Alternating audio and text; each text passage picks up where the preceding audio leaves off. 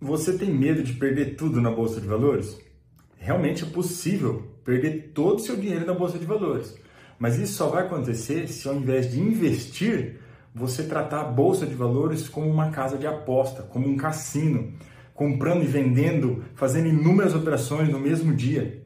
Porque se você tratar cada compra, cada venda como um negócio, como a compra de uma empresa, se você tomar o cuidado avaliando se aquela empresa realmente dá lucro, avaliando como funciona a governança daquela empresa, se ela tem mercado para crescer, e além disso, ver se é um bom momento de compra, qual que é o preço histórico dela, qual que é o preço que ela está sendo cotada hoje e por quê, aí sem dúvida nenhuma, eu te garanto, você não vai perder todo o seu capital na bolsa. Pelo contrário, os seus investimentos vão aumentar e muito o seu patrimônio.